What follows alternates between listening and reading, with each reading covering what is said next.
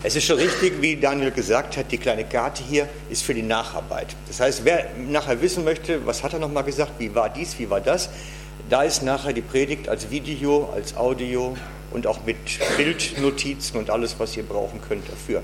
Auch die Fotos, die ich zeige, sind da drauf. Ihr könnt das alles dort bekommen. Das ist der Hinweis zum Suchen im Internet. Das ist ein Suchalgorithmus.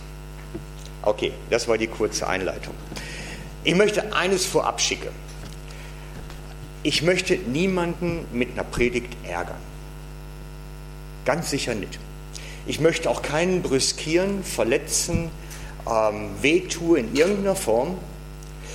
Das, was ich möchte, ist natürlich euch aufzeigen, was die Bibel sagt. Und das ist das, was uns manchmal überführt, was dann manchmal wehtut, was manchmal uns irgendwo herausfordert, weil solange wir auf dem Planeten sind, haben wir Wachstumspotenzial. Und das, was ich heute vorbereitet habe, wird uns alle herausfordern, irgendwo. Und jeder wird irgendwo an einer Stelle der Predigt sich ärgern über mich, garantiert. Also wir können nachher mal eine Abstimmung machen, ob da einer zwischen ist, der sich nicht geärgert hätte, aber ich glaube es nicht. Ich glaube es nicht. Also, aber es ist nicht meine Absicht, euch zu ärgern, sondern meine Absicht ist, euch herauszufordern. Dass ihr zumindest mal den Gedanke mitnimmt, was wäre denn, der Frank hätte vielleicht recht mit der Aussage. Zumindest das würde mir schon Freude bereiten. Also so viel zur Einleitung, Teil 1. Einleitung Teil 2 ist, dass ich eigentlich eine ganz andere Vorspann vorbereitet hatte, aber der Herr mir dann heute Nacht gesagt hat, ich muss meinen Vorspann ändern. Dann bin ich mir heute Morgen nochmal aufgestanden und habe nochmal umgeschrieben.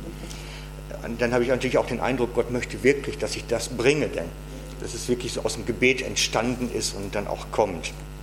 Und das, was er mir aufs Herz gelegt hat, dass ich, dass ich beginnen soll mit dem reichen Jüngling.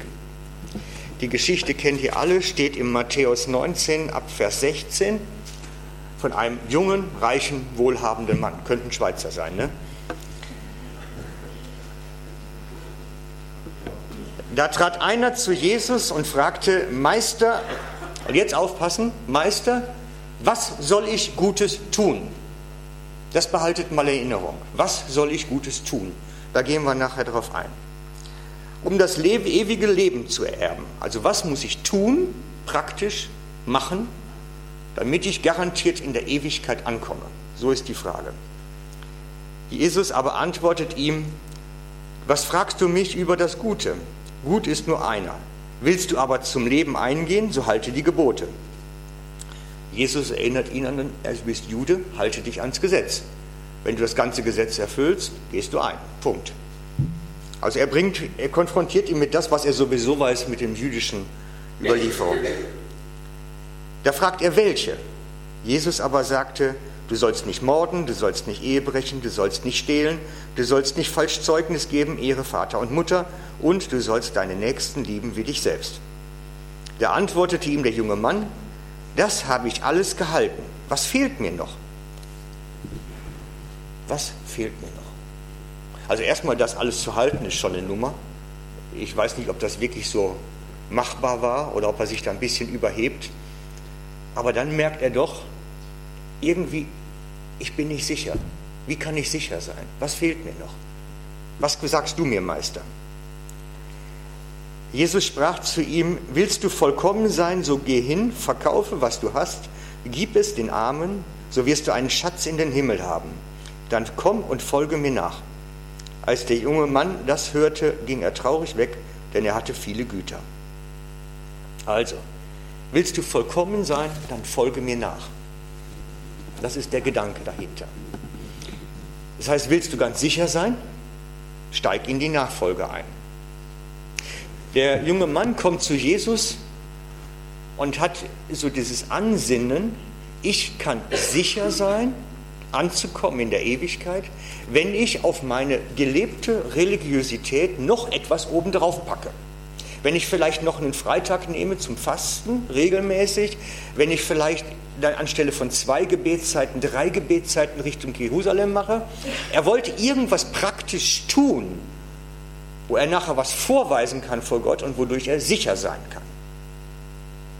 Er wollte seine Religiosität steigern und erwartete dafür jetzt eine Anleitung von Jesus, was er denn tun kann. Und Jesus gibt als Antwort, ich übersetze es jetzt mit meinen Worten, lass dich von mir führen. Vertrau mir blind, denn das ist Nachfolge. Vertrau mir blind. Lass dich führen. Und das Erste, was ich dir als Führung gebe, verkaufe alles, was du hast und gib es den Armen. Das ist mein erster Auftrag. Und er sagt, nee. So stelle ich mir das nicht vor. Ich habe gedacht, ich könnte irgendwas Religiöses tun, um sicher zu sein. Und du willst alles. Das ist natürlich schon eine Steigerung zu dem, was er erwartet hatte. Jesus sagt ihm eigentlich, verzichte auf dein selbstgeleitetes Leben, auf dein selbstgestaltetes und ausdrapiertes Leben und vertraue dich mir mit Haut und Haaren an. Und das ist das, was er nicht wollte. Er wollte Religiosität, mehr, weil das gibt ein gutes Gefühl. Aber das, das macht ein schlechtes Gefühl. Nachfolge macht erstmal ein schlechtes Gefühl. Ich verliere nämlich die Kontrolle über mein Leben. Und das berücksichtigen die allerwenigsten. Und da ist es mir wichtig, einen Einstieg zu wagen, denn das ist dann der Römer 8,14, ist für mich ein Leitvers in der ganzen Bibel, weil er drückt mehr aus, als wahrscheinlich andere mit ganzen Büchern schreiben können. Römer 8,14 ist bei mir in jeder Bibel, die ich habe, markiert, damit ich es sofort wiederfinde. Denn Söhne Gottes und Töchter auch sind nur die, sind nur die, die vom Geist Gottes geführt werden. Es gibt kein Christsein, ohne sich vom Heiligen Geist leiten zu lassen. Es ist nicht möglich. Und ich muss es so klar ausdrücken. Es gibt kein anderes Christsein. Bekehrung heißt für mich immer nur zwei Dimensionen. Erste Dimension ist intellektuelle Übereinstimmung mit dem, was das Evangelium sagt. Ich stimme mit dem überein, was die Schrift über Jesus und sein Erlösungstod am Kreuz sagt. Und das steht im 1. Korinther sehr knapp ausformuliert.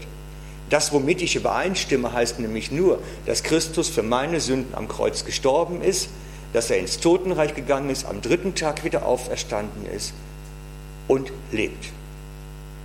Das ist alles, was der Korinther als intellektuelle Übereinstimmung fordert. Das ist die eine Ebene, Evangeliumsebene, Verständnisebene. Und die zweite Ebene ist diese, ich lasse mich führen vom Heiligen Geist. Ohne diese beiden Ebenen funktioniert keine Bekehrung. Es gibt viele, überlegt doch mal, der, der, der junge Mann, der reiche junge Mann, der hat doch erkannt, dass Jesus was Besonderes ist. Vielleicht hat er sogar schon den Messias gesehen in ihm. Hat gesagt, hey, du bist cool, du bist gut. Ich mag dich aber er wollte sich nicht führen lassen. Das ist keine vollständige Bekehrung und darum dreht er ab und geht. Es gibt keine Bekehrung, ohne sich führen zu lassen. Und ich bin da glasklar an der Stelle. Nur von einem Gebet, was ich spreche, komme ich nicht in den Himmel. Ich komme erst dann in den Himmel, wenn ich mich leiten lasse. Nichts anderes. Ich weiß, das ärgert. Vielleicht habt ihr es noch nie so gehört. Aber es geht nicht ohne. Es geht nicht ohne. Da ärgere ich euch das erste Mal vielleicht schon. In uns schlummert immer dieser Geist von dem reichen Jüngling. Wir wollen etwas tun, um sicher zu sein. Das schlummert in uns allen. Wir möchten etwas praktisch tun, um sicher zu sein. Glaubt mir, in jedem ist das. In jedem ist das. Und ich werde euch jetzt heute davon überführen, und das ist schon ärgerlich. Ich weiß, ich habe mich auch überführen lassen. Aber das braucht es manchmal, dass wir uns klar werden, wo wir eigentlich stehen. In uns schlummert der Geist des Pharisäers, der lieber Regeln befolgt, als sich führen lässt. Das ist so. In uns allen ist das. Und wir alle haben damit zu catchen, dass wir irgendwo ab und zu mit Religion lieber zu tun haben als mit dem lebendigen Christus. Und darum habe ich heute eine Anti-Religion-Predigt gehalten, geschrieben. Denn Christsein ist keine Religion. Christsein ist keine Religion. Und das werde ich euch beweisen. In 14 Bildern. Ich habe 14 Bilder dafür entwickelt, um zu beweisen, dass Christsein keine Religion ist. Und dass das, was Jesus sagt, wirklich antireligiös ist. Und ich habe alle diese Bilder so gestaltet, ich weiß nicht, kann man das sehen? Ich stehe im Weg, ne? Ich habe immer gegenübergestellt, Religion sagt und Jesus sagt. Und das in 14 Sätzen, 14 Kernaussagen dann festgemacht. Um zu zeigen, dass wir alle damit zu catchen haben. Und dass wir das klarkriegen müssen, jeder für uns, wo wir angreifbar sind und wo da der Pharisäer in uns schlummert. Und ich weiß, dass das ärgerlich ist, wenn man irgendwo an sich selber etwas entdeckt, was man lieber nicht haben möchte. Und darum ist das ein bisschen harte Kost, aber wenn dich dann an einer Stelle was ärgert, schmeiß nicht alles über Bord, sondern nimm es lieber mit nach Hause und frag dich, Mensch, könnte da vielleicht doch was dran sein. Also, das Erste, was ich habe, Christsein hat nichts, genau, fangen wir da an. Ich habe hier schon einen Sprung drin. Religion sagt, ich bin richtig, du bist falsch. Jede Religion sagt das. Die Juden sagen das, die Pharisäer sagen, ich bin richtig, ich Pharisäer, du Heide, du Sünder, du Samariter, du bist falsch. Moslems sagen, wir sind richtig, ihr Christen seid falsch, wir müssen euch leider töten dafür. Radikale Hindus sagen das Gleiche, Zeugen Jehovas. Religion sagt immer, ich bin richtig, du bist falsch. Jesus sagt, alle sind falsch. Keiner ist richtig. Keiner kann es von sich aus schaffen. Keiner ist gut genug. Keiner. Auch wir Christen nicht. Punkt. Wir können noch so uns anstrengen und stille Zeiten machen und Gebetsleben führen. Wir sind von uns aus nicht gut genug. Wir schaffen es nicht. Dann sind wir im Fleisch und das Fleisch ist alles tot. Wir schaffen es nicht. Wir brauchen alle Gnade. Und da unterscheidet sich Religion und Jesus. Religion sagt, du bist richtig, ich, nein, ich bin richtig, du bist falsch. Jesus sagt, alle sind daneben. Alle brauchen Gnade. Punkt. Und daran können wir schon ein bisschen merken, wir haben manchmal auch das Gefühl, wir sind die Guten, denn wir sind ja die Christen. Wir machen ja alles das, was wir eigentlich machen sollten. Und die bösen Sünder da draußen, das sind die Falschen. Die an der Straßenecke stehen, die Prostituierten und, und, und. Das sind die Bösen. Das sind nicht die Bösen. Gott hat alle Menschen geliebt. Ohne Ausnahme. Jesus ist nicht für die Christen gestorben, sondern für die ganze gefallene Welt. Wir verdrehen das manchmal. Wir fühlen uns als die etwas Besseren. Und das sind wir nicht. Das sind wir nicht. Wenn wir das meinen, sind wir nur wieder in der Religion drin. Punkt 1. Kommt da mit? Okay, geht noch. Ne? Kommen noch 13 Bilder. Wir schaffen es. Religion sagt, streng dich an für deine Rettung zum ewigen Leben. Streng dich an für den Himmel. Aber das Bild ist jetzt hier ein bisschen auf dem Beamer schlecht. Also eine Wandergruppe im Schneesturm. Religion sagt immer, du kannst dir dein ewiges Leben nicht sicher sein, also streng dich an, vielleicht schaffst du es ja am Ende. Moslems müssen dafür die Christen töten und alle anderen Ungläubigen. Ihr kennt die Geschichten. Es ist immer, Religion sagt immer, streng dich an. Du bist nicht sicher. Und Jesus sagt, es ist vollbracht. Du brauchst nicht mehr krampfen. Es ist vollbracht. Du bist angenommen. Ein Freund von mir, gläubiger Moslem, steht jeden Morgen um 4 Uhr auf für ein recht lautstarkes Gebetsleben. Das ganze Haus leidet darunter inzwischen, weil er sonst nicht in die Ewigkeit kommt. Er ist da so von überzeugt. Er braucht das Gebetsleben um vier. Das ganze Haus leidet. Gläubige Hindus schaffen am Karma.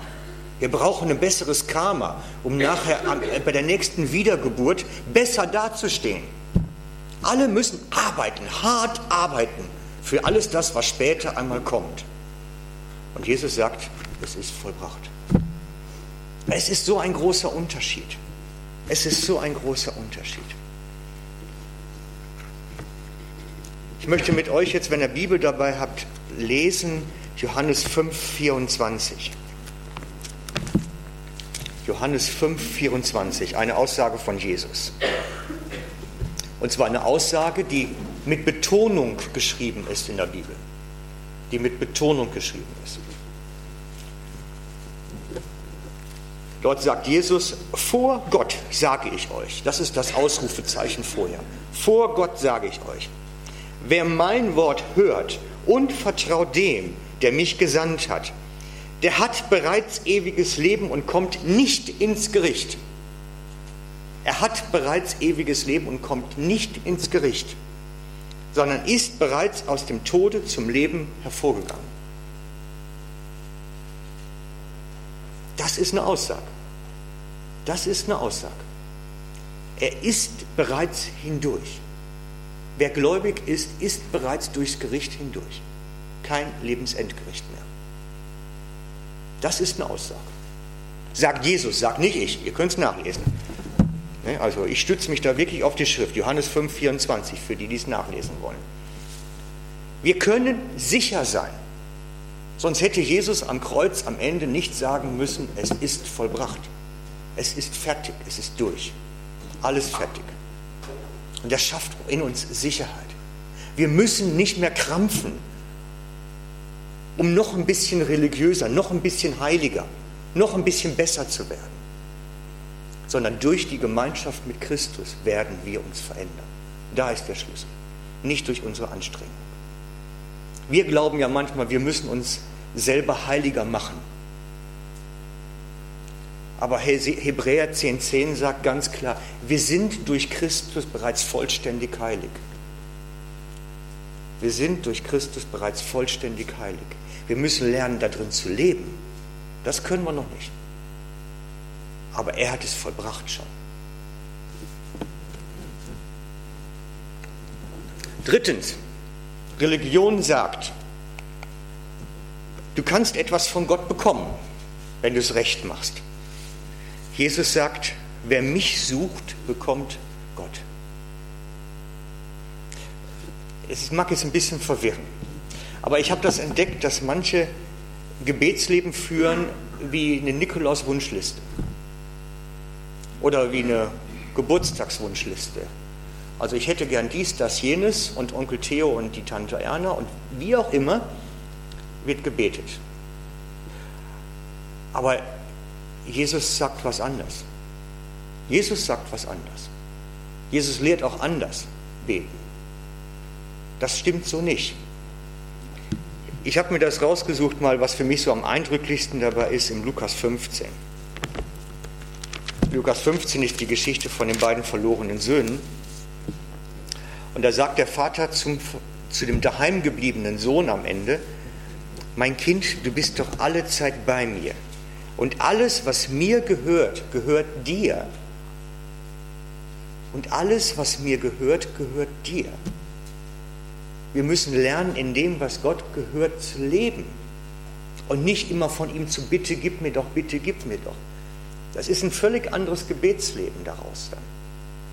In dem Lernen zu leben, was Gott für uns hat. Religion sagt immer, streng dich an, mehr beten, du musst mindestens zehnmal für den Nachbarn beten, damit er beim elften Mal sich vielleicht bekehrt. Nein, in dem Leben, was Jesus bereits hat. Es ist völlig anders. Ich weiß, normalerweise ist jeder Aspekt eine einzelne Predigt wert, was ich jetzt zusammenfasse. Aber ihr könnt es ja für euch noch, noch weiter verfolgen. Vierter Aspekt. Gott straft Fehlverhalten. Religion sagt, wenn du etwas Falsches machst, musst du mit der Strafe Gottes rechnen. Jesus sagt, ich nahm die Strafe auf mich, du kannst aus Gnade leben. Religion kennt immer nur den strafenden Gott. Immer nur. Ein Fehler noch, kleine Sünden straft der liebe Gott sofort. Ich weiß noch, meine Eltern haben es mir auch beigebracht. Was für ein Unsinn. Völliger Quark. Stimmt so nicht. Stimmt so nicht. Ich schaue so in ungläubige Gesichter. Vielleicht muss ich das ein bisschen ausführen. Was sagt der Hebräerbrief? Am Kreuz hat Gott die Welt mit sich selbst versöhnt. Am Kreuz hat Gott die Welt mit sich selbst versöhnt. Da wurde der alte Adam, der die Ursünde getan hat, eliminiert. Da ist es vorbei gewesen. Das ist radikal. Wenn man das alleine stehen lässt, ist man fast in der Allversöhnung. Aber es ist nicht alles. Aber am Kreuz hat Gott die gesamte Welt, selbst die gefallene Welt, mit sich versöhnt. Bis auf eine Sünde, die Jesus nicht mit am Kreuz auf sich nehmen konnte. Die Sünde des Unglaubens. Die einzigste Sünde, die er nicht mit auf sich nehmen konnte. Wer ungläubig ist, wird verloren gehen. Aber wer gerettet ist, dem sind seine Sünden vergeben. Und es ist radikale Vergebung viel radikaler, als wir es praktizieren. Denn Jesus hat am Kreuz ein für alle Mal die Sünde auf sich genommen. Er ist einmal geopfert worden, ein einziges Mal. Nicht jede Woche neu, einmal nur. Und dieses eine Mal reicht für unser ganzes Leben. Und das ist eigentlich eine vorausgehende Sündenvergebung. Vorausgehend schon. Ich habe noch nicht gesündigt, aber es kommt vielleicht und dann ist es schon vergeben vorausgehend. Und darum gehe ich nicht zu Jesus hin und sage, Herr, danke. Quatsch. Herr, vergib mir doch, jetzt mir wieder daneben gefallen. Sondern ich sage, danke, Herr, du hast es auf dich genommen. Ich bedanke mich für das, was er getan hat. Ich bitte ihn nicht nochmal zu sterben. Ist nicht notwendig. Das ist radikale Sündenvergebung. Radikalst. Und so radikal sollen wir auch vergeben. Du hast es eben toll angesprochen. Aber das ist wirklich von unserem Denken her. Wir vergeben den Leuten nur das, was sie falsch machen. Eigentlich müssten wir den Menschen vergeben für das, was sie falsch machen könnten überhaupt. Das ist noch viel weitergehend. Und darum sagt Jesus, ich nahm die Strafe auf mich, der Vater wird dich nicht strafen. Was nicht heißt, dass durch unsere Sünden, die wir begehen, wir bei anderen Menschen in Schuld geraten oder mit dem Gesetz in Konflikt kommen und wir die Strafe natürlich tragen müssen. Das ist klar. Es geht um die Strafe bei Gott. Die ist vergeben. Bei den Menschen, wenn ich einen Tod fahre mit dem Auto, weil ich besoffen gefahren bin, dann ist mir die Strafe von Gott vergeben. Das sagt die Schrift. Aber trotzdem bin ich an den Menschen schuldig oder am Gesetz schuldig. Das ist klar. Das eine schließt das andere nicht aus. Aber es geht hier um die Strafe bei Gott. Und die ist vergeben. Wir sind gerettet. Wir sind dabei. Der strafende Gott ist ein Gott des alten Bundes, der Religion der Juden, nicht des Christentums. Ich weiß, das ist ein Umdenken, das fordert heraus. Unsere Sünden werden nicht mehr zugerechnet. Wer das nochmal alles ganz ausführlich nachlesen möchte, ich habe noch ein Buch mit Rob Rufus, Ergreife das Unerreichbare. Der schreibt ein ganzes Kapitel darüber. Ein ganzes Buchkapitel darüber, nur wie sich das verhält. Mit dieser vorausschauenden Sündenvergebung. Fünftens. In der Religion muss sich die Liebe Gottes, wenn sie überhaupt existiert, verdient werden. Gott liebt dich, wenn du recht bist, wenn du falsch bist, lässt er dich fallen. Also streng dich an, um die Liebe Gottes dir zu verdienen. Sei gut, sei der gute Junge, das gute Mädel und dann wirst du geliebt. Nein, das ist Religion. Gott liebt uns unabhängig von unserem Handeln, unabhängig von unserem Leben, unabhängig von dem, was wir tun, liebt er uns voll und ganz, ohne Einschränkung. Gott liebt dich, selbst wenn du ein Mörder bist, weil du sein Kind bist. Er ist der radikal liebende Vater. Und er schmälert seine Liebe nicht, weil du was Falsches machst. Die Liebe bleibt. Die Konsequenzen für das Fehlverhalten musst du tragen, das ist klar. Aber wir Menschen ticken anders. Wir bestrafen Menschen, andere Menschen mit Liebesentzug.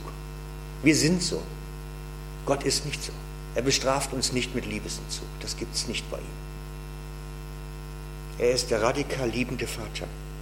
Er hat seinen verlorenen Sohn auch dann noch geliebt, als er bei den Schweinen war, als er das Vermögen durchgebracht hat, als er den Ruf ruiniert hat, was noch viel schlimmer war als der Geldverlust. Er hat ihn immer noch geliebt, und zwar genauso wie den anderen, der daheim geblieben ist, ohne Abstriche. Und genauso geht Gott auch mit uns um. Er liebt uns, egal wo wir sind, egal wie wir sind, ist völlig egal. Wir brauchen uns die Liebe des Vaters nicht verdienen.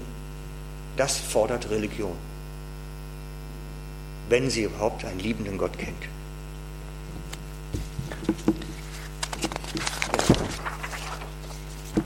Jetzt wird es heikel. Ich habe erst überlegt, ob ich den nächsten Punkt rausstreiche, weil er so missverständlich ist.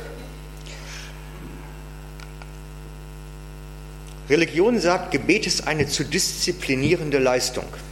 Jesus sagt, jedes Wort, das du sagst oder denkst oder fühlst, kommt vor Gott.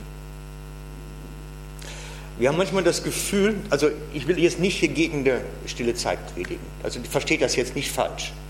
Es geht mir darum, dass manchmal in uns wie so eine Trennung stattfindet. Morgens bete ich, wenn ich mich hinsetze, die Hände falte und die Augen schließe und danach ist das Gebet vorbei. Und das passiert nicht. Das ist ein, das ist ein Irrglaube. Wenn Gott wirklich in uns lebt, kennt er jeden Gedanken, jedes Gefühl, all das, was in uns stattfindet, kennt er und kommt vor ihm. Und ich habe die Erfahrung gemacht, dass er mir darauf antwortet sogar. Dass er darauf reagiert. Unterm Tage, auf meine Gefühle.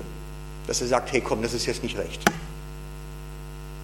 Alles das, was du denkst und fühlst und sagst, ist Gebet und kommt vor Gott. Du kannst nicht trennen zwischen sich hinsetzen, Hände falten und eine ruhige Ecke suchen und dem, was du mitten auf der Arbeit erlebst. Das geht nicht zu trennen.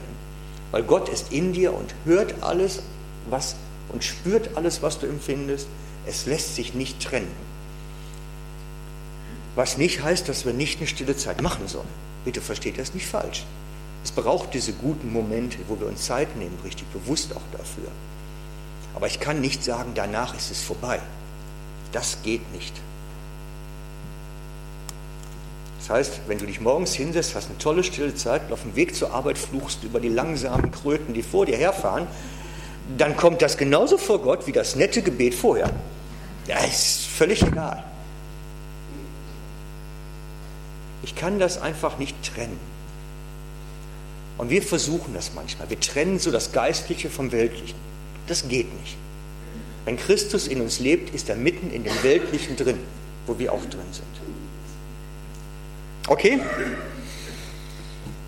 Der Geist ist in dir, er hört jeden Gedanken, er sieht jedes Gefühl des Herzens und weiß, was du brauchst. Du brauchst nicht mal Gott bitten um etwas, weil du hast ja durch deine Gefühle und Gedanken vorher schon längstes formuliert vor ihm. Darum weiß er es doch. Und er kümmert sich. Ich habe in den letzten zwei, drei Wochen so viele Wunder erlebt, wo Gott schon lange vorher reagiert hat auf das, was ich einmal als Not haben werde. Er kümmert sich. Ich kann mich fallen lassen, vertrauen. Punkt. Er macht. Okay, das war Punkt 6. Punkt 7. Halt, stimmt das? Ja doch, Punkt 7 ist der nächste. Da habe ich jetzt recht auf die Kirche runtergebrochen, vom Katholizismus und andere. Religion sagt, Kirche ist eine Organisation oder ein Gebäude, könnte man auch sagen. Jesus sagt, die Kirche ist mein Körper, mein Leib. Wir sind manchmal so organisationslastig, so gebäudelastig. Wir könnten ohne unsere Gebäude gar nicht mehr existieren. Die Kirche wäre, unsere Gemeinden wären zum Teil weg, ausradiert, weil wir so gebäudezentriert sind oder so organisationszentriert sind. Mir macht das wirklich Sorge. Die erste Gemeinde existierte dadurch, dass sie ein Leib war dass sie miteinander verbunden war, dass sie miteinander eins geworden sind und nicht, weil sie einen gewissen Treffpunkt hatten oder weil sie ein Gebäude hatten. Ja, man sah sich schon im Tempel zu den Feiern, das ist klar. Aber sie konnten ohne Gebäude existieren, ohne eine Vereinssatzung. Sie waren Leib, Leib Christi. Ich habe vor einiger Zeit wirklich eine Gemeinde kennengelernt, eine große Gemeinde, die bis zum tausendsten Mitglied keinen regelmäßigen Treffpunkt hatten, weil sie keine eigenen Räume hatten. Die haben sich Sonntag für Sonntag woanders versammelt und brauchten erst eine Telefonkette jeden Sonntag, um zu sagen, wo sie denn sein werden und wann sie dort sein werden. Bis 1000 Gottesdienstbesucher haben die das gemacht. Da wären wir schon lange kaputt. Das würden wir nicht hinkriegen. Und dahinter frage ich uns grundsätzlich, auch als Freikirchen oder als Landeskirchen, wir sind so gebäude- und strukturlastig, dass wir die Leiblichkeit Christi verloren haben, schon fast. Und da gilt es, eine Riesengeschichte eigentlich neu zu entdecken. Ich kann das gar nicht alles auffangen heute Morgen. Aber so die Anregung. Religion sagt Gebäude, Organisation, Satzung, Struktur. Jesus sagt, mein Körper, durch den Geist geformt. Okay? Nächster Punkt. Ich fordere euch. Irgendwo ärgert er euch bestimmt gleich. Punkt 8. Religion sagt, durch heilige Bücher redet Gott. Jesus sagt, Johannes 1, ich bin das Wort Gottes. Ich bin das Wort Gottes. Habt ihr mal Johannes 1 gelesen? Hoffentlich. Da steht wirklich, Christus ist das Wort Gottes. Und ich trenne das ganz deutlich. Ich sage, das ist ein Druckwerk aus einer Druckerei. Das Ding hat damals mal 20 D-Mark gekostet, so alt ist das schon. Und das hat ein paar Mitarbeiter, die nichts mit Glauben zu tun haben, produziert. Und Christus ist das Wort Gottes. Ich lasse nicht Jesus schmälern für ein Buch, was aus einer Maschine kommt. Jesus ist das Wort Gottes. Und dieses Buch berichtet davon, bringt seine Aussagen, bringt seine Reden. Es berichtet davon. Aber das Wort selber ist der Christus. Ich weiß, das sehen einige anders. Aber das ist von dem größten Schweizer Theologen, den es jemals gegeben hat. Das ist nicht von mir. Das ist von Karl Barth. Karl Barths dialektische Theologie. Könnte man im Internet Google gehen dialektische Theologie. Ist sehr schwierig zu lesen und sehr äh, auch zum Teil umstritten. Aber er ist absolut klar an der Stelle. Er sagt, das wird zum Wort Gottes, sagt er. Wenn der Geist es einhaucht und in mir zum Leben erweckt, wird, wird es zum Wort Gottes. Sonst ist das ein Buch. Aber das Buch kann zum Wort Gottes werden. Das ist so. Das Buch kann zum Wort Gottes werden. Definitiv. Und wenn ich das jemandem schenke und bebete das Ganze und der Geist Gottes führt's, dann wird der Geist in ihm was anregen, wird etwas zum Leben erwecken. Aber ich habe auch schon Leute kennengelernt, die haben sich die kleinen grünen Gideon-Bibeln genommen und haben da Joints draus gedreht. Es wäre ja schade ums Wort Gottes, wenn man es verrauchen könnte, fände ich jetzt. Also bitte, deswegen trennt es. Das ist ein Buch, Jesus ist das Wort Gottes. Und das Buch wird zu Wort Gottes, wenn der Geist es einhaucht und sich zu benutzen macht.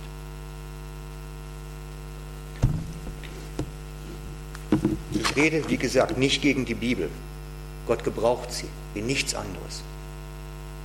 Aber ich lasse nicht Jesus mindern. Das, darum geht es mir. Ich möchte Jesus größer haben. Es geht mir um den Christus. Und ich lasse nicht Christus mindern für ein Buch aus einer Druckerei. Weil das Buch sagt, Christus ist das Wort Gottes.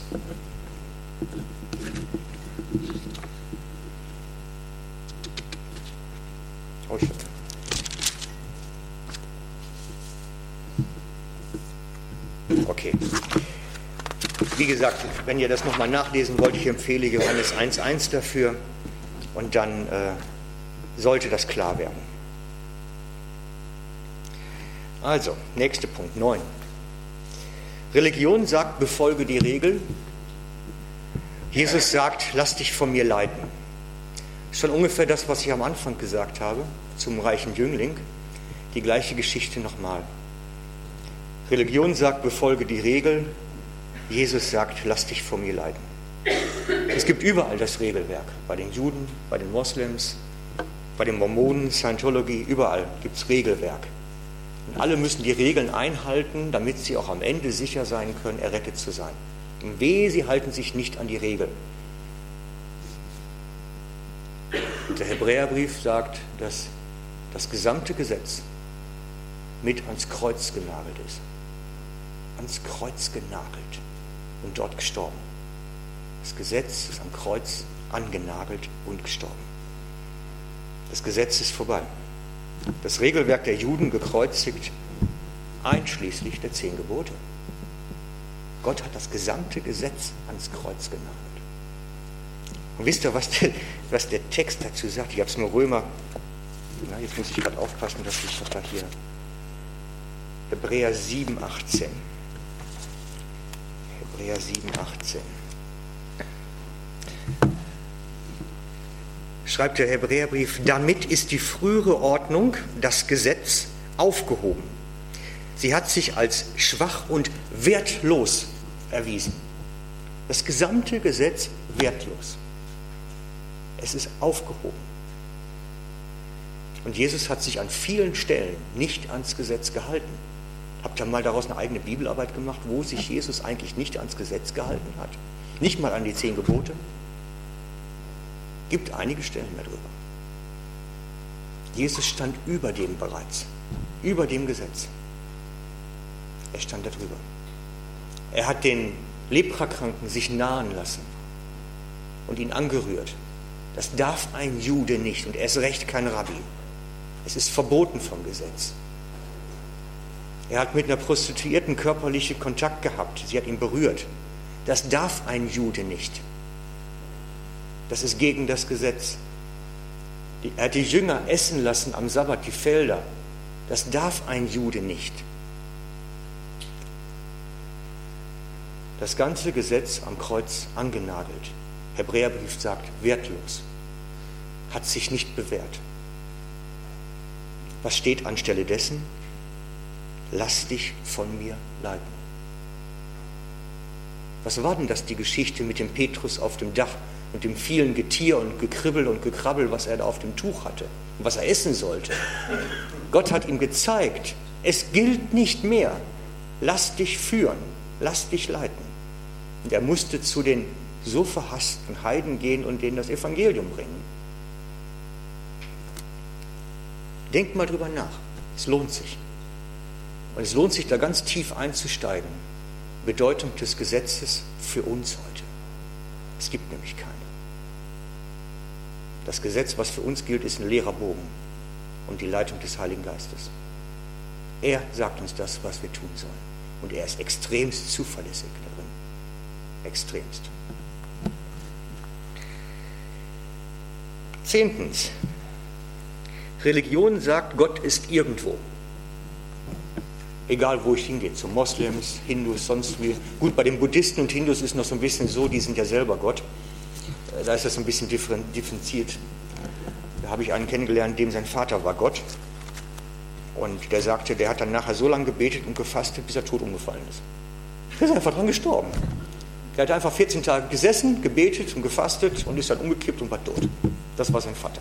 Er war Gott halt. Das Dorf kam zu ihm und hat ihn anbetet. Es sind schon ganz verrückte Geschichten, die es da gibt, das stimmt ja. Also, Religion sagt, Gott ist irgendwo.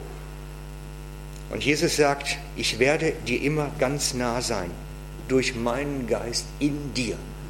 Immer erreichbar, immer permanent Kontakt. Das ist der Punkt. Er ist immer da, immer permanent. Das ist easy. Das sollte easy sein. Aber es ist natürlich ein Wachstum. Wir wachsen da hinein. Jesus sagt auch, ihr habt keine Lehrer mehr nötig.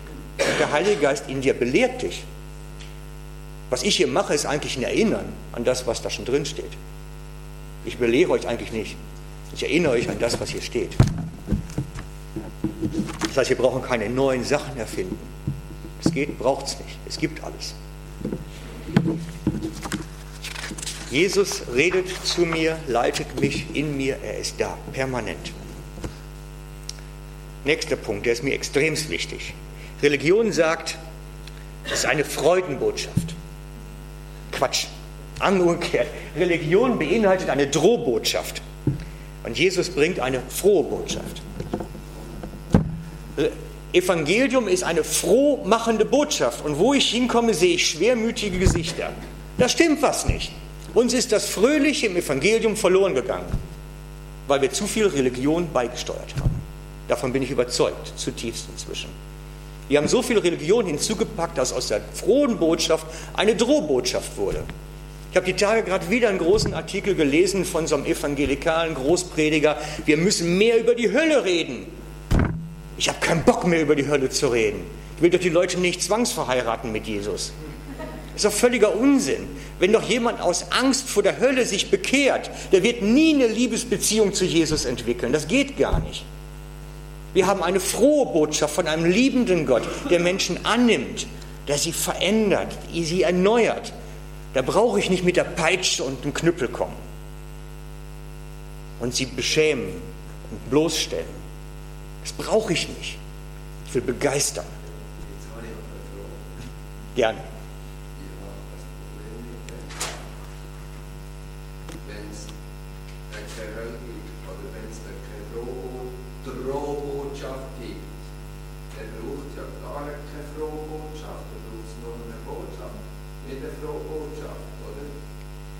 Könnte man so sehen. Ja, du hast recht.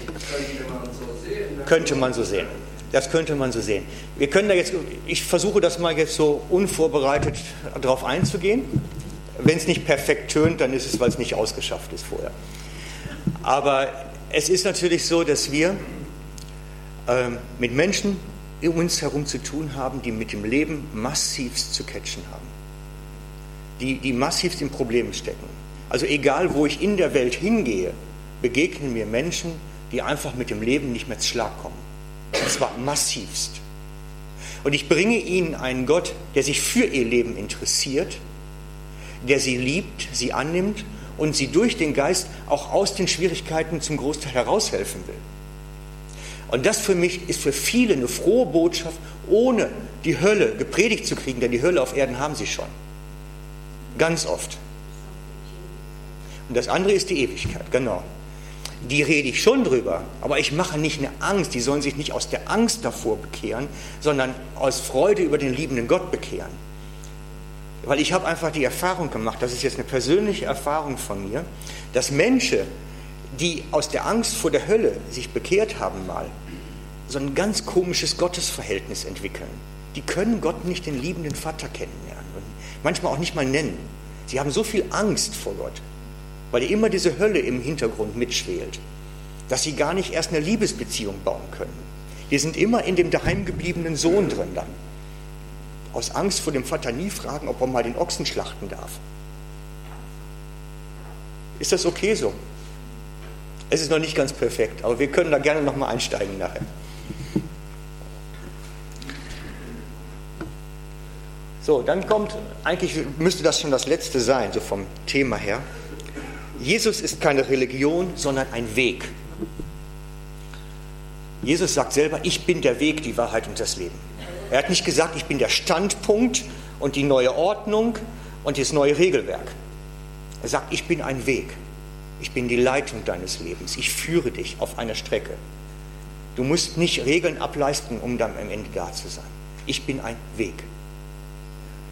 Und ich denke, wir müssen da aufpassen an der Stelle, dass wir nicht dahin kommen, das alte Gesetz durch ein neues Gesetz zu, zu, zu, anzupassen, einfach nur, oder eine Mischform zu entwickeln und den Leuten sagen, du musst jetzt einfach Punkte 1 bis 10 abfolgen und ableisten und dann passt du nachher.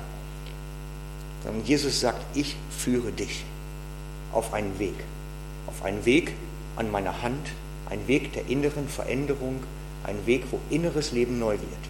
Ich führe dich. Und auf dem Weg wirst du dich verändern. Ich, ich möchte es mal ganz praktisch machen, damit ihr versteht, was ich meine. Ich bin jetzt seit meinem 24. Lebensjahr etwa im geistlichen Dienst.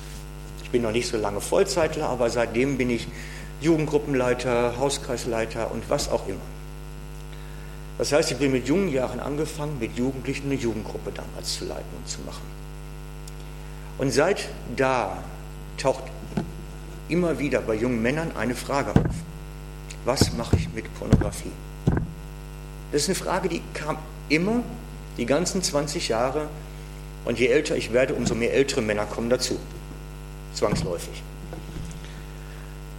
Und ich muss gestehen, dass ich mit der Frage sehr lange große Schwierigkeiten hatte, weil ich gemerkt habe, ich hab, am Anfang habe ich gesagt, pass auf, meide dies, meide das, versuche das. Hier ein Trick, da ein Kniff, da eine Möglichkeit, was man denn tun kann, um sich zu schützen, um da irgendwie rauszukommen. Und je länger ich dabei bin, umso mehr habe ich festgestellt, es funktioniert nicht. Es funktioniert nicht. Und vor vielleicht einem Jahr, anderthalb Jahren, habe ich den Schlüssel gefunden, woran es denn eigentlich liegt. Und zwar das Einzigste, egal in welchem Alter, was hilft, ist näher zu Jesus. Die Gemeinschaft mit Christus, je intensiver sie wird, umso weniger Last und Lust und Leidenschaft für das Schlechte ist da. Umso mehr Veränderung findet statt. Das Prinzip vom Weinstock. Das heißt, dass je näher ich an Christus dran bin, je mehr von seinem Lebenswasser fließt und je enger die Beziehung geworden ist, umso weniger Lust und Last und Suchtverhalten und was alles dahinter steckt, ist vorhanden. Und immer wenn jetzt Leute kommen, sage ich, bist du bereit, dich auf den Weg zu machen, auf einen Weg zu gehen, auf einen Weg näher zu Jesus, nähere Gemeinschaft mit ihm zu haben, weil das wird dein Problem lösen. Ich weiß es inzwischen. Ich habe es beobachtet, beobachtet, beobachtet. Das ist das Einzigste, was hilft, der Weg näher zu Jesus. Und darum ist Jesus der Weg. Er nimmt uns mit an der Hand auf einen Weg näher zu ihm, einen Weg der inneren Erneuerung, der Veränderung. Und es ist völlig egal, wie lange wir schon dabei sind, wie lange wir unterwegs sind. Wir sind nie nah genug. Das ist immer ein Wachstumspotenzial. Da ist immer noch, man kann noch einen Schritt näher kommen. Es geht noch, da geht noch was. Und glaubt mir, was sich da auftut, das sind wirklich Schatzkammern Gottes. Das ist wirklich Schatzkammer. Und deswegen habe ich meine Internetseite auch Gottes Ruhe genannt. Weil dieser übernatürliche Friede und dieser übernatürliche Ruhe, die wir so oftmals so brauchen, so sehnsüchtig, ist nur in der intensiven Gemeinschaft mit ihm zu finden, in dem eng Verbundensein. Da ist der Schlüssel. Und mein ganzes Bestreben als Prediger, als, schreibe oder predige oder was auch immer, ist immer, die Leute einen Schritt näher auf dem Weg zu bringen. Einen Schritt auf dem Weg weiter. Dass es näher wird, dichter wird. Weil da ist alles möglich. Da ist alles möglich. 13. Religion fordert, streite für mich. Jesus fordert, hasse den Streit und liebe radikal. Es ist okay, bei uns jetzt im Moment präsent durch die Nachrichten sind natürlich die Moslems von der IS, die im Namen der Religion, ihrer Religion Menschen töten, Köpfe abrasieren, alles mögliche Unsinnige machen, für ihre Religion töten. Aber glaubt mir, das sind nicht nur Moslems, die sowas machen. Die sind jetzt gerade mal in den Nachrichten, die machen mal gerade ein bisschen Werbung dafür. Das schaffen Hindus auch. Das war gerade vor ein paar Tagen bei den 20 Minuten drin. Und zwar als, äh, wie heißt dieser, Valentinstag war. Beim Valentinstag waren die drin. Denn die Hindus haben ein großes Problem mit dem Valentinstag. Und die haben gesagt, jeder Mann, jede Frau, die da mitmachen, werden zwangsverheiratet. Und die sind dann wirklich auf die Straße gegangen gegen den Valentinstag. Wir kämpfen für unsere Religion. Da gehört kein Valentinstag rein. Völlig unsicht, wir kriegen das überhaupt nicht zusammen eigentlich, aber für sie war das elementar. Und die kämpfen da wirklich für. Und Hindus töten auch für ihre Religion. Da gibt es Bereiche in Indien, da sind die absolut am Massakrieren. Und zwar gegen Moslems und Christen. Das heißt, Religion fordert zum Streiten heraus, weil sie alleine hat ja nur Recht. Sie alleine hat ja nur Recht. Und was ist mit uns? Wir haben nicht die Aufgabe zu töten. Wir haben die Aufgabe zu lieben. Wir haben die Aufgabe zu lieben. Selbst die uns hassen, selbst die uns ans Leib und Leben wollen, sollen wir lieben. Das ist ziemlich die schwierigste Übung, die wir als Christen eigentlich haben. diese radikale Liebe zu leben und sie auch nicht als Waffe zu gebrauchen. Wir sollen schließlich nicht schlagen. Und das ist der große Unterschied zwischen Religion und zwischen Christsein. Religion tötet für den Glauben. Christsein lässt sich töten für den Glauben. Da ist ein großer Unterschied, da wird was verwechselt.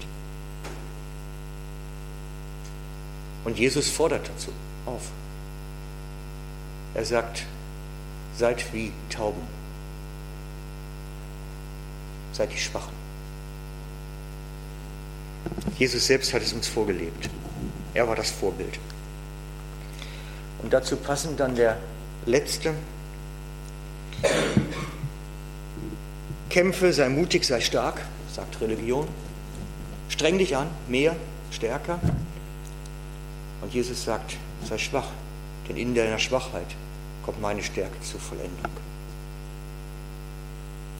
Und ich möchte euch eine Geschichte aus dem Alten Testament liefern dafür, um das zu veranschaulichen.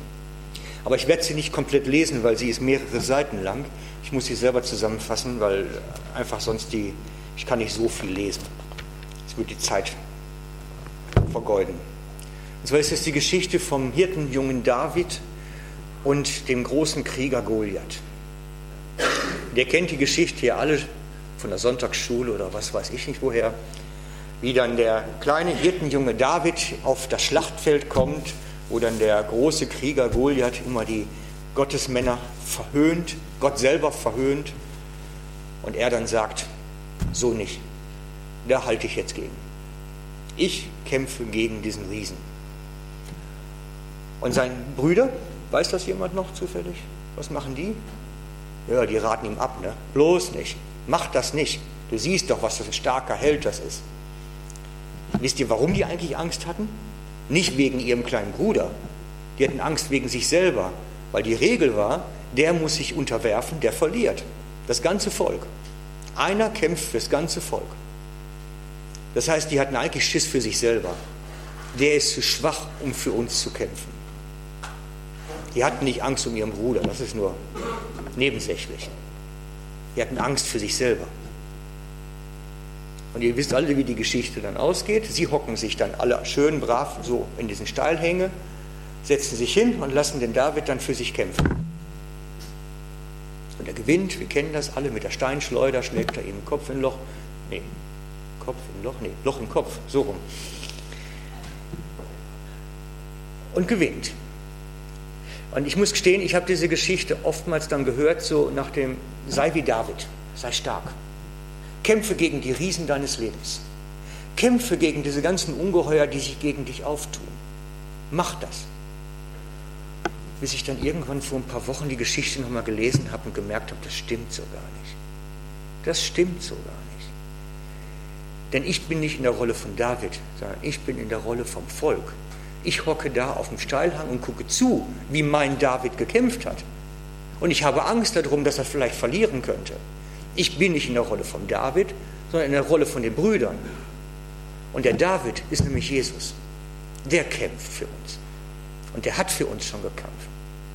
Der Kampf ist schon längst gewonnen. Und ich kann darauf schauen.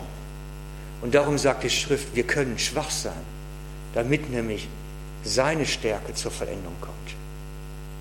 Wir können die Zuschauer der eigenen Kämpfe in unserem Leben werden, wenn wir ihn kämpfen lassen. Es ist möglich. Wir sind nicht die starken Helden und sind auch nicht dazu auserkoren, wie der Josua, sei stark, sei mutig. Nein. Im Neue Testament sagt, sei schwach und lass den Herrn machen. Er ist stärker. Nur unser Naturell will natürlich kämpfen, will beweisen, dass was kann. Wir sind doch Menschen. Der alte Mensch will immer beweisen, wie gut er ist. Immer. Aber Gottes Kraft kommt nur dann zur Vollendung, wenn wir bereit sind, schwach zu sein. Wenn wir ihn machen lassen. Dann kommt Kraft Gottes zur Vollendung.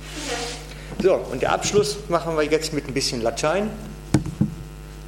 Das Wort Religion ist ein zweiteiliges Wort, das heißt eigentlich Re minus Legion. Und Re bedeutet zurück Und Legion bedeutet binden. Darum heißt Religion eigentlich zurückbinden. Und Religion beinhaltet darum das Gemeinsame immer, durch Regeln und Vorschriften einer eine Ideologie festgebunden. Das ist Religion. Und das war niemals Jesus. Jesus sagt, hier ist meine Hand, komm mit auf einen Weg, Leben zu entdecken. Und das ist etwas ganz anderes.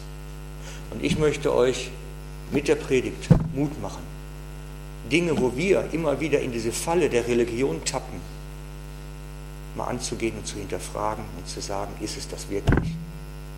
Ich weiß, ich habe euch genug Stoff geliefert, dass ihr wahrscheinlich jetzt ein halbes Jahr damit beschäftigen könnt, aber ähm, es war nicht mein Ziel, euch irgendwie zu brüskieren, euch zu verletzen, aber euch Gedankenhinweise zu geben und zu zeigen, wo Jesus einfach anders ist als Religion. Ich möchte jetzt mit uns beten. Jesus, und ich möchte dir danken, dass du am Kreuz alles getan hast und dass wir darin ruhen dürfen, in dem, was du bereits gemacht hast. Dass wir Leben in der ganzen Fülle entdecken dürfen, weil du es uns gibst und weil wir an deiner Hand geführt werden durch ein Leben mit Höhen und Tiefen. Aber deine Nähe, deine Liebe, deine Vorsorge und Fürsorge sind bei uns. Du hast es verheißen. Und ich kann dir einfach nicht genug dafür danken, dass du so nah bist, durch deinen Heiligen Geist in uns, uns wirklich vollständig mit Frieden und Freude in den unmöglichsten Situationen erfüllst. Herr, wir bitten dich, lehre uns mehr und mehr in dieser Fülle zu leben, diesen Reichtum des Glaubens zu entdecken. Amen.